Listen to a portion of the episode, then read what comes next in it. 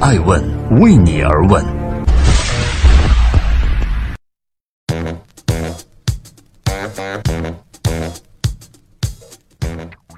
Hello，大家好，今天是二零一八年十二月二十九日，星期六。爱问人物创新创富，欢迎大家的守候。今天我们来聊一聊东起二零一八，勇敢不逃避。冬四十进也。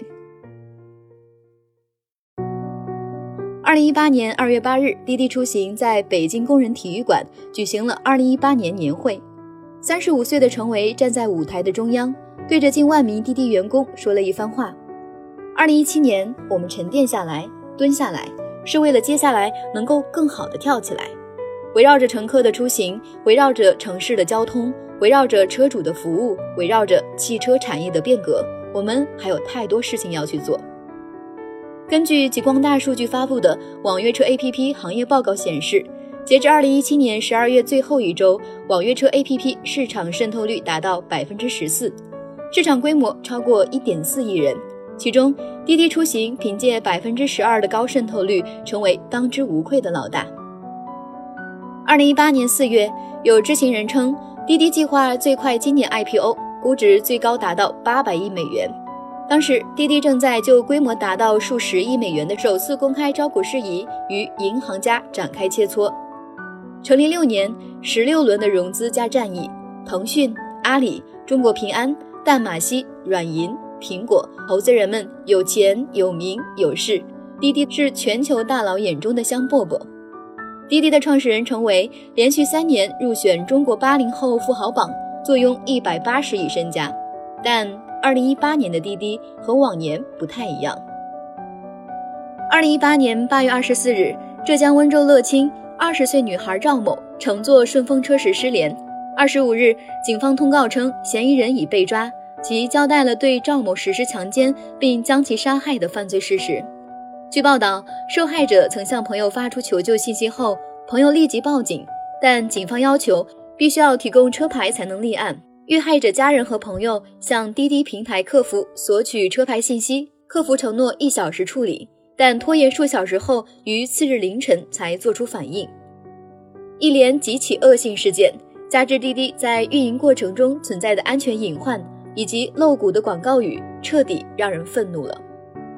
九月五日，国家交通运输部牵头，联合相关部门和地方部门及有关专家，开始对全国主要网约车、顺风车平台公司开展安全专项检查，系统排查平台公司存在的重大安全生产隐患、影响公共安全和乘客人身安全的问题。顺风车业务无限期下线，面向全量司机的安全审核。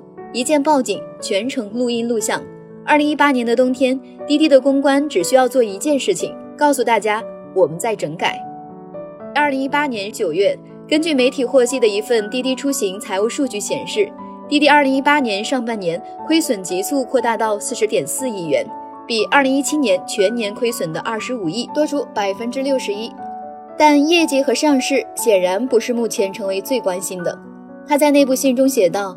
我们在探索一条没有人走过的路，尽管有人质疑互联网出行的安全性，但我们还是看到了远低于传统出租车行业的发案率，看到了百分之百的破案率。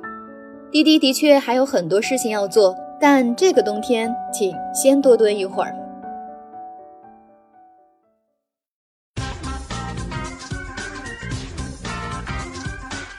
欢迎继续聆听《守候爱问人物》，爱问人物创新创富。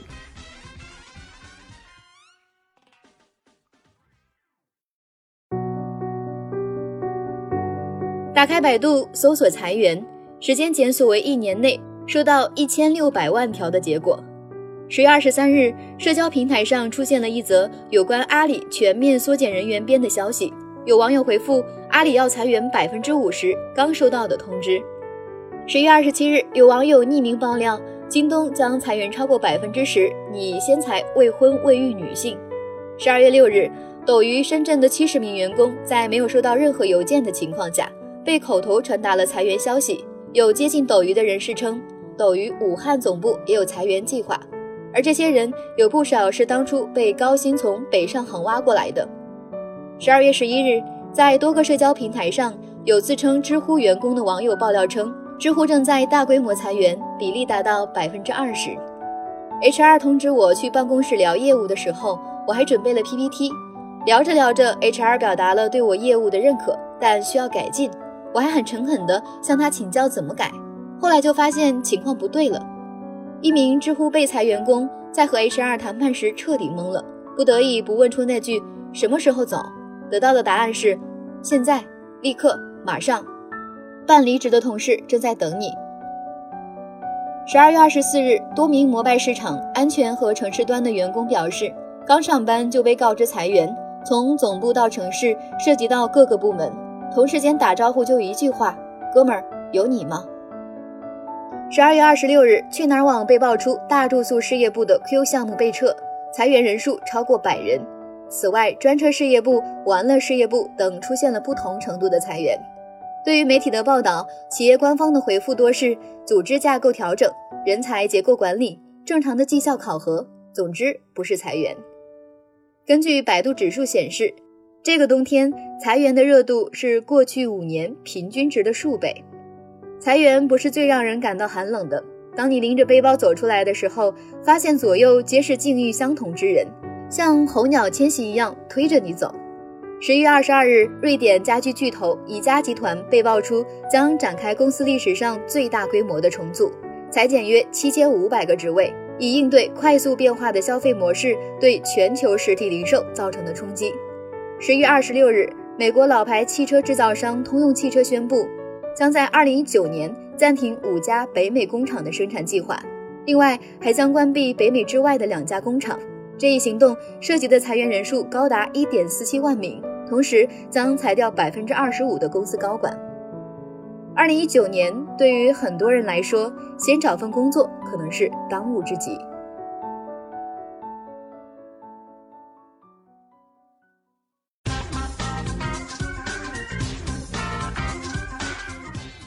欢迎继续聆听《守候爱问人物》，爱问人物创新创富。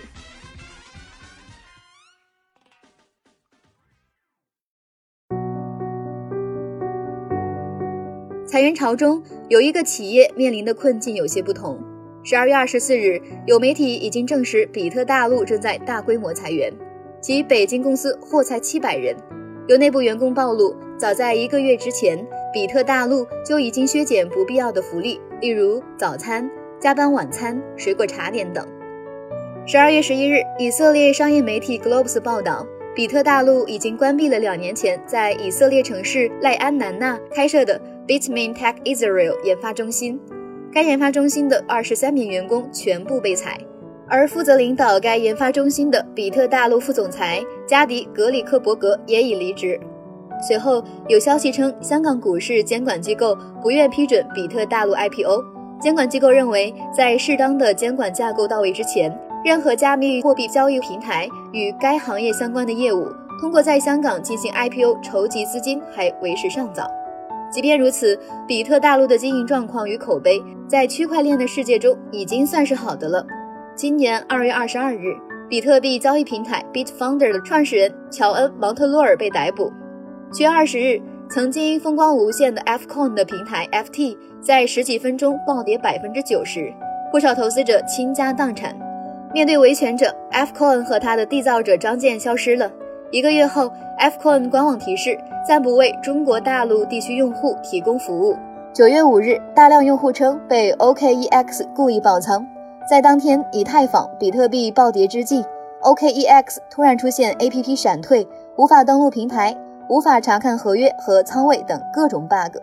一个月后，OKCoin 创始人徐明星被维权者围堵在 OKCoin 北京总部。一段视频显示，数名维权者聚集在 OKCoin 总部。有人高喊“徐明星还我血汗钱”，这是 OKCoin 二零一八年的第 N 次被维权。币圈的二零一八不太平。公开数据显示，自二零一七年十二月十七日创下历史峰值以来，比特币市场价格在一年多的时间里已累计下挫逾百分之八十。比特大陆在今年一月三日推出了一款顶尖算力的比特币矿机 T 九加十点五 T，当时标价两万四千九百元。而目前其官网售价为一千八百元，跌去百分之九十二点八，这个冬天，一切回到了梦开始的地方。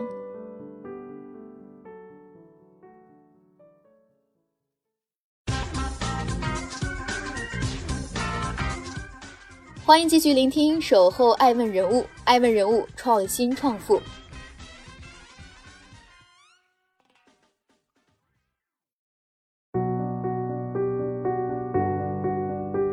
中本聪提出比特币的概念是在二零零九年，一晃快十年了。二零零九年，十八岁的戴威进入北大光华管理学院，开启了自己美好的大学时光。四年的惬意时光之后，戴威跟随团中央支教团，在青海大通县东峡镇做了一年的数学老师。二零一四年回到北大读硕士，同年四月，戴威与四名合伙人创立 OFO 共享单车。二零一五年六月十七日，一篇名为《这两千名北大人要干一票大的》的文章在学生圈中热传。一百多年以来，有很多北大人改变了北大，也改变了世界。这一次。该轮到你了。文章中的这句话让北大人彻底燃了。思想自由、兼容并包的北大学子，从来不缺乏使命感与责任感。戴维与 OFO 的出现让他们兴奋，让他们欣慰。四个月后，OFO 完成 Pre A 轮融资；八个月后完成 A 轮融资；十个月后完成 A 加轮融资；十三个月后完成 B 轮融资。C 轮、D 轮、E 轮，直到三十三个月后，OFO 完成了金额高达八点六六亿美元的最新一轮融资。二零一六年，OFO 业务覆盖北京三十多所高校。同年十一月，涂装 OFO 统一标识的小黄车骑出了校园，陆续出现在了中国城市的大街小巷。二零一七年十月，OFO 成为世界首个在全球四个国家、一百多个城市提供服务的共享单车出行平台，日订单突破三千二百万。这一切在二零一八彻底变了。今年二月，OFO 旗下企业开始产权抵押，动产抵押登记被担保债权数额高达十七点六六亿元。七月，OFO 宣布将在未来几周内负责任地退出迄今在德国的唯一单车投放地柏林。八月，OFO 将全面退出西雅图市场。十月，正式从日本和歌山市退出。十二月，OFO 总部所在的北京中关村互联网金融中心聚集了大量的用户前来办理押金退款。前来讨债的队伍从大楼内一直蔓延到了街上。前来维护秩序的安保和警方人员多达数十名。OFO 线上申请退还押金的人数已超过一千三百万。二零一八年以来，至少有九家公司因合同纠纷将 OFO 告上法庭，涉及物流运输、房屋租赁、广告费用、拖欠货款等多种事由。十二月二十日，根据中国执行信息公开网显示。OFO 创始人兼 CEO 戴威因未按执行通知书指定的期间履行生效法律文书确定的给付义务，且具有最高人民法院关于公布失信被执行人名单信息的若干规定第一条规定的情形，被列为限制消费人员，就是我们俗称的老赖。二零一八年的春天，在美团收购摩拜谈判桌上，胡维维投了赞成票，将过亿的身家变了现。二零一八年的冬天。面对用户的声讨和投资人的绝望，戴威茫无头绪，三十五亿的身家成为过眼云烟。不逃避，勇敢活下去，为我们欠着的每一分钱负责，为每一个支持过我们的用户负责。这是戴威在内部信中的原话。我们不知道 OFO 的未来会怎样，但不逃避，勇敢活下去这句话，挺适合这个冬天，也挺适合二零一八。